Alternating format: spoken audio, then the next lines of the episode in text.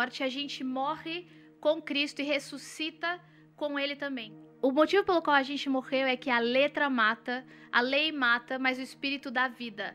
2 de Coríntios 3, 6 fala o seguinte: é Ele quem nos torna capazes, é Jesus quem nos torna capazes de servir a nova aliança, que tem como base não a lei escrita, mas o Espírito de Deus. A lei escrita mata, mas o Espírito de Deus dá vida. Quando Adão e Eva estavam no jardim do Éden, quando escolheram do fruto do conhecimento do bem e do mal, eles estavam escolhendo a lei.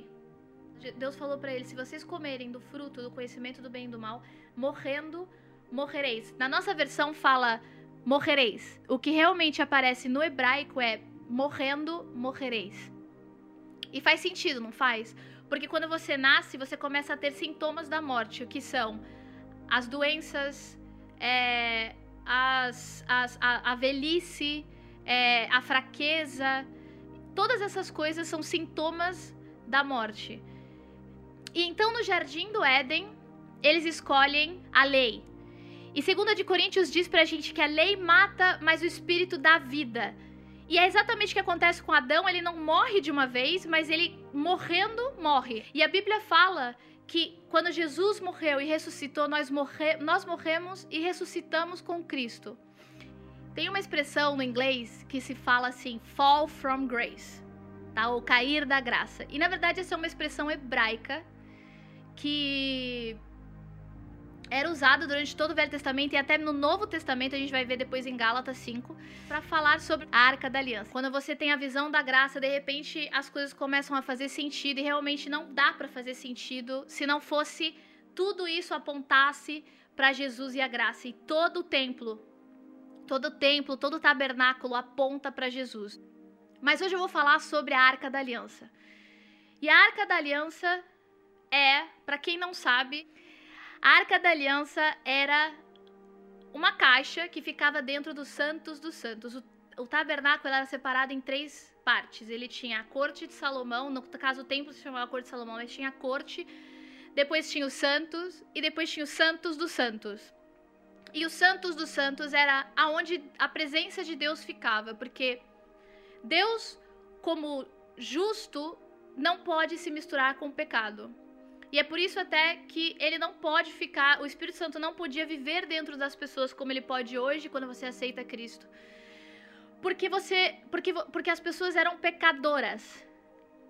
E é como eu vou dar uma analogia, é, se, se Deus é luz, quando você acende uma luz, não tem mais escuridão, certo? A luz mata a escuridão. Da mesma forma, Deus, quando tá, está, estiver, se Deus estivesse em contato com pecadores, esses pecadores morreriam. E então, só que Deus queria ficar com a gente. Deus sempre quis estar no meio do povo dele. Então ele cria o sistema do tabernáculo para poder ficar com o povo e para o povo poder cobrir os pecados deles até que viesse o nosso querido Jesus Salvador. E vou falar sobre a Arca da Aliança. A Arca da Aliança é uma caixa, tá? É uma caixa. Que essa parte daqui é construída de madeira de acácia com é, revestida de ouro. Então ela é feita de madeira de acácia, a tampa é feita de ouro e em cada ponta tem dois arcanjos ou dois anjos olhando para baixo. E eu vou explicar cada uma dessas coisas porque é muito importante para a gente entender a vida após a morte. Por que, que a Bíblia fala que detalhadamente que a Arca da Aliança é feita com madeira de acácia? feita com madeira de acácia, porque madeira na Bíblia simboliza a humanidade. E ouro simboliza a divindade, ou a qualidade de Deus. E a madeira de acácia é conhecida por ser uma madeira incorruptível. Então, o que, que a Arca da Aliança está fazendo? Ela está apontando e falando que Jesus é a nossa Arca da Aliança. Está falando, Jesus, madeira, 100% homem, era 100% Deus. Ele era madeira incorruptível, ele é 100% homem e ele é 100% Deus. E ele é a nossa arca da aliança. Então depois você vai nos arcanjos, e os arcanjos estão em cada ponta da arca da aliança. E eles estão olhando para baixo. E quem são os arcanjos? O arcanjo é o anjo mais poderoso que existe.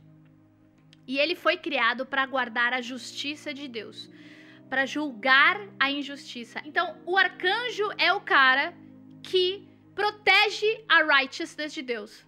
Tanto que a Bíblia menciona três arcanjos por nome: Miguel, Gabriel e Lúcifer. Também é um arcanjo. Lúcifer, que hoje é Satanás, ele também é um arcanjo. E agora você consegue entender por que, que a Bíblia chama ele de acusador e por que, que ele, o que, que ele faz? Ele acusa você de não ser righteous. Ele acusa você porque ele era o cara que guardava a righteousness, a justiça de Deus. E esses dois arcanjos, por que, que eles são desenhados ali em cima? Eles estão desenhados ali em cima porque eles são quem julgam a falta de justiça, a falta de righteousness. E o que, que tem dentro da Arca da Aliança que eles estão para baixo olhando para dentro da Arca da Aliança? A Arca da Aliança tem três coisas dentro. Ela tem os mandamentos, ou as tábuas dos mandamentos que representam todos os mandamentos. Elas têm, ela tem a vara de Arão e ela tem o maná. E um dia desse eu vou conversar com vocês sobre o que representa essas três coisas, mas basicamente o que está dentro da Arca da Aliança é a falha do homem. É o homem não mantendo a lei, não conseguindo cumprir a lei. É o homem falhando e reconhecer quem Deus aponta como liderança. É, é assim, é, Deus é, é o homem se revoltando contra a liderança que Deus institui, ou contra Deus, que é a própria liderança. E o maná é o homem rejeitando a provisão de Deus. Então, essas três coisas que fazem o homem ser caído estão dentro da arca da aliança. Então, quando os arcanjos olham para dentro da arca da aliança, eles julgam o homem. Mas a arca da aliança tem uma tampa. E essa tampa se chama trono de misericórdia. Que na verdade, essa palavra misericórdia foi mal traduzida, porque é a palavra reced do hebraico, que significa graça. Essa tampa se chama trono de graça. E todo dia no Yom Kippur, eles, o sumo sacerdote entrava no Santos dos Santos, onde está a presença de Deus, e ele aspergia o sangue do cordeiro sobre a arca da aliança ou sobre o trono de graça. E quando esses arcanjos que representam a righteousness de Deus olhavam para baixo, eles não viam a queda do homem, a falta do homem de cumprir a lei e tudo mais, mas eles viam sangue que redimia ou que cobria os pecados dos homens sobre o trono de graça. E por que eu estou falando tudo isso? Porque quando Jesus morre na cruz, ele mostra como ele é a arca da aliança.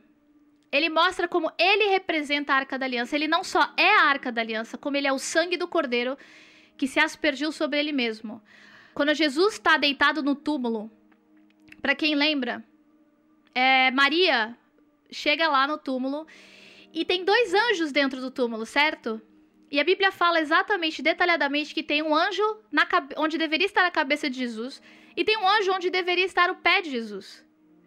Exemplificando a arca da aliança, se Jesus é a arca da aliança e o cordeiro, quando você aspergiu o sangue sobre a arca da aliança, os seus pecados, é, é, o seu sangue cobria os pecados.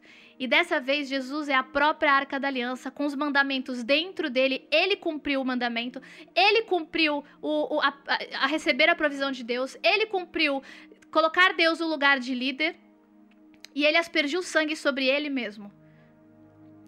Só que agora não para cobrir os nossos pecados, mas para pagar pelos nossos pecados. E eu falei tudo isso simplesmente porque eu estava explicando o que, que era fall from grace, ou cair da graça. E a Bíblia se refere a quando você escolhe a lei que está abaixo da graça, na arca da aliança, você cai da graça. Você cai da graça. Vamos ver Gálatas 5,4 que fala: Pois se vocês procuram tornar-se justos diante de Deus pelo cumprimento da lei, foram separados de Cristo. Presta atenção. Se você procura tornar-se justo ou righteous diante de Deus pelo cumprimento da lei, vocês foram separados de Cristo. Em outra versão fala alienados de Cristo e caíram para longe da graça. Na versão original fala e caíram da graça. A graça é superior à lei. Sempre foi posta acima sempre foi posta como mais e sempre vai ser mais, e eu vou provar para vocês agora. A fé é superior à lei. Gálatas 3, do 1 ao 3, que fala o seguinte: Ó Gálatas insensatos, quem os enfeitiçou? Jesus Cristo não lhes foi explicado tão claramente como se tivessem visto com os próprios olhos a morte dele na cruz? Deixe-me perguntar apenas uma coisa. Vocês receberam o Espírito porque obedeceram à lei? Ou porque creram na mensagem que ouviram, ou pela fé? Vocês receberam o Espírito pelas obras da lei ou pela fé? Será que vocês perderam o juízo? Será que vocês perderam a cabeça? Tendo começado no Espírito, porque agora procuram tornar-se perfeitos por seus próprios esforços? Ou porque procuram aperfeiçoar-se pelas suas próprias forças? E tá aí a resposta de tudo que eu vou pregar hoje. A gente acredita que Jesus, que a nossa vida começa pela graça e que é favor e merecido e que Deus deu salvação dos nossos pecados, a libertação do inferno, de estar longe dele pela graça. E depois a gente acredita que a gente continua pelas nossas forças, que a gente continua seguindo os dez mandamentos, mas a Bíblia fala Olha aqui, fala, vocês receberam o Espírito, tá falando de quando você, você é salvo. Vocês receberam o Espírito porque obedeceram a lei ou porque creram na mensagem que ouviram, ou pela fé? E depois ele continua falando não só que você, no começo é pela fé, mas que continua sendo pela fé. Ele fala, vocês perderam o juízo, tendo começado no Espírito, começado no Espírito, porque agora procuram se tornar perfeitos pelas suas próprias forças. A gente começa na fé. A gente continua na fé. E a gente termina na fé. Gálatas 3:11 diz o seguinte: é evidente, por favor, vejam aí. É evidente que diante de Deus ninguém, ninguém é justificado pela lei. Pois o justo viverá pela fé. O justo não viverá pelas obras da lei. O justo viverá pela fé. Você está muito enganado, a gente está muito enganado em pensar que a nossa vida eterna começa depois que a gente morre ou a gente vai viver uma vida diferente depois que Jesus voltar. Eu sempre tive a impressão de que quando Jesus voltasse, as coisas iam ser totalmente diferentes. E eu ia viver diferente, porque eu vou ter, afinal de contas, um corpo glorificado. Então, vai ser diferente. Mas a Bíblia fala que não é lá que começa. A sua caminhada começa no, na cruz e no dia que você aceitou a Cristo. A sua vida eterna começa no dia que você aceitou a Cristo. A sua vida eterna começou na cruz. E sabe de uma coisa, meu querido? A vida vai continuar sendo pela fé. A vida começa pela fé e vai continuar sendo pela fé. A Bíblia chega ao ponto de dizer o seguinte: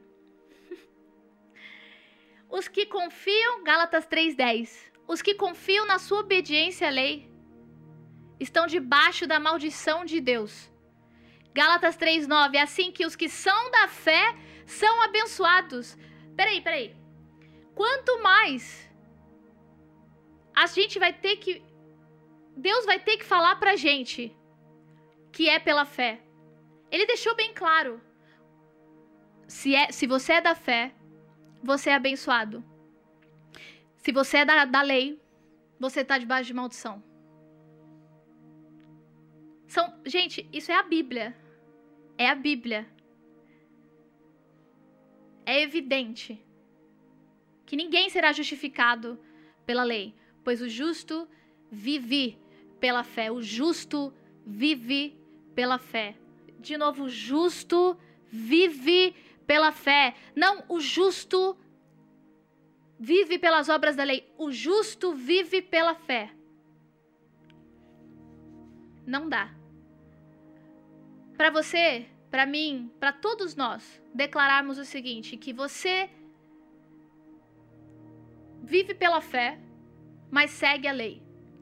É impossível você declarar que você vive pela fé, seguindo a lei, e é impossível você falar que é pela fé, seguindo. É impossível. É impossível, é impossível. Não existe fé na lei e não existe lei na fé. Não existe. Não existe. A nova lei da graça é a fé.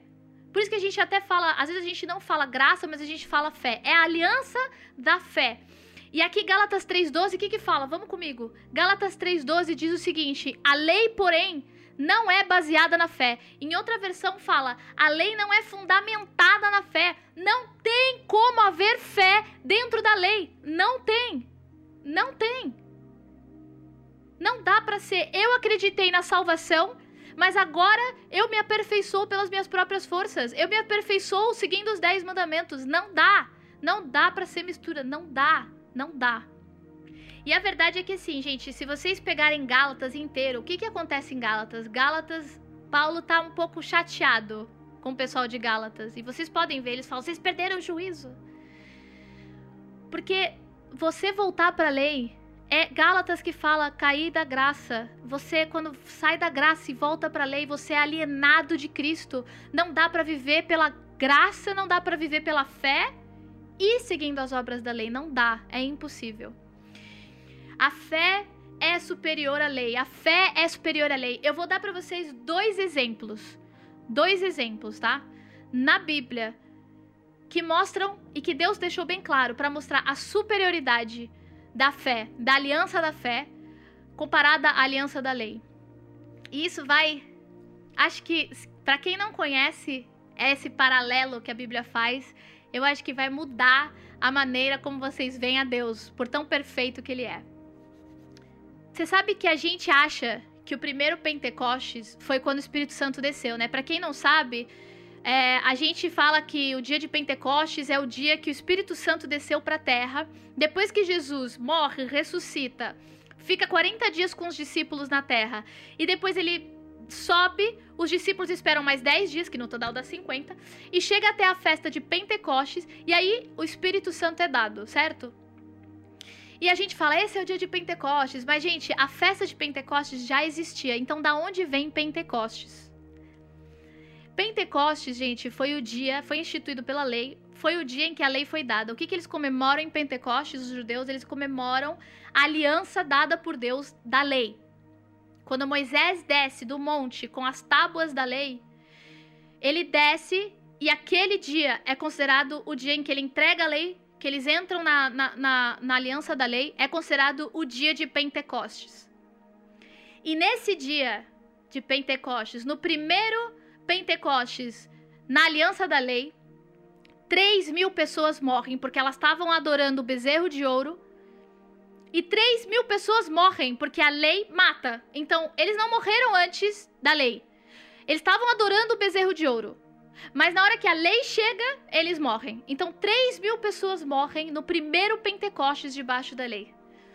Mas no Pentecoste, no primeiro Pentecostes da, da, da, lei, da, da aliança da graça, no primeiro Pentecostes da aliança da graça, quando o Espírito é dado, o Espírito desce sobre os discípulos e eles começam a falar em línguas, e Pedro sai e começa a pregar, e 3 mil pessoas vivem. A lei mata, mas o Espírito vivifica. Quando a lei foi dada, 3 mil pessoas morreram. Vocês acham que 3 mil e 3 mil é o acaso? Ou é Deus tentando falar alguma coisa pra gente? É Deus tentando falar que a lei é superior, a fé é superior à lei. No primeiro Pentecostes, quando a lei foi dada, 3 mil pessoas morreram. No primeiro Pentecostes, quando o Espírito foi dado, 3 mil pessoas viveram. Não sei vocês, gente, eu amo ver. eu vou passar pro próximo. Você sabe que outra, outro paralelo para provar para vocês que a fé, a aliança da fé, é superior à lei. No jardim do Éden, no jardim do Éden, quando Adão e Eva comem do fruto do conhecimento do bem e do mal, a primeira consequência que Deus fala que vai vir sobre eles por eles terem escolhido a lei era o estresse. Ele fala assim: pelo suor do seu rosto, você vai comer, você vai trazer provisão, você vai ser curado. Por, é por estresse que você vai conseguir as coisas na vida. É por estresse. O suor significa estresse. É por estresse que você vai conseguir absolutamente tudo que você quiser na sua vida. Você vai conseguir algumas coisas, mas vai ser por tudo vai ser por estresse. Essa é a primeira consequência de quando Adão e Eva escolhem a lei. Depois da Santa Ceia, Jesus fala: Esse é o meu sangue. E ele fala para a redenção dos pecados. O sangue de Jesus tem o poder redentor. E ele vai para o jardim do Getsemane. E ele se ajoelha e ele começa a falar com Deus. E a Bíblia conta que ele começa, ele fica tão estressado porque ele sabe o que vem pela frente, não só fisicamente, mas espiritualmente, que ele soa sangue. O suor dele mistura com sangue. E ele fica tão estressado que ele soa sangue. Em um jardim, quando a lei foi escolhida pelo homem, o suor veio, o estresse veio. Em outro jardim, ele redime a gente. A primeira coisa que ele redime é o estresse. A primeira coisa que Jesus redime no jardim do Getsemane é o estresse. Não é doença, não é o pecado. A primeira coisa que aconteceu com a gente foi o estresse. E a primeira coisa que Jesus redime com o sangue dele é o estresse. A fé é superior à lei. A fé é superior à lei.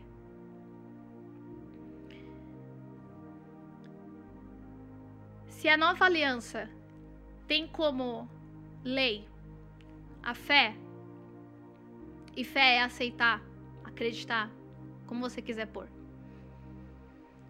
Eu acho que está na hora da gente acreditar que a gente morreu com Cristo e ressuscitou com Ele. A nossa vida após a morte não começa quando Jesus voltar. Não começa no dia em que você dormir. A sua vida após a morte, a sua eternidade começa aqui, na terra, na cruz, na cruz. E eu não vim aqui falar para você sobre o Apocalipse, eu não vim aqui falar para você sobre, sobre nenhuma dessas coisas, o milênio, o Armagedon. Eu vim aqui falar para você que a sua vida eterna já começou. E como você vive nela? Você vive pela fé para o resto da sua existência. Para o resto da nossa existência. Jesus voltando, Armagedon, milênio, nova terra a gente vai viver pela fé. Meu querido, essa é a melhor notícia que poderia ter sido dada depois da redenção dos nossos pecados. Tudo na nossa vida vai ser por fé e não por esforço próprio, porque a lei mata, mas o Espírito vivifica e Jesus veio para dar vida e vida em abundância. Então vamos parar de querer esperar o céu ou, ou, ou, ou o milênio ou a nova terra para viver em abundância.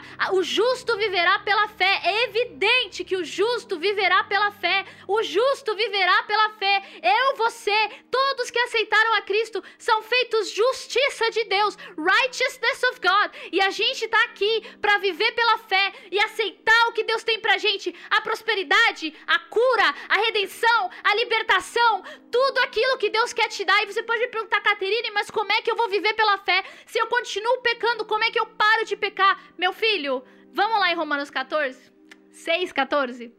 Romanos 6,14 diz o seguinte: O pecado já não tem domínio sobre vocês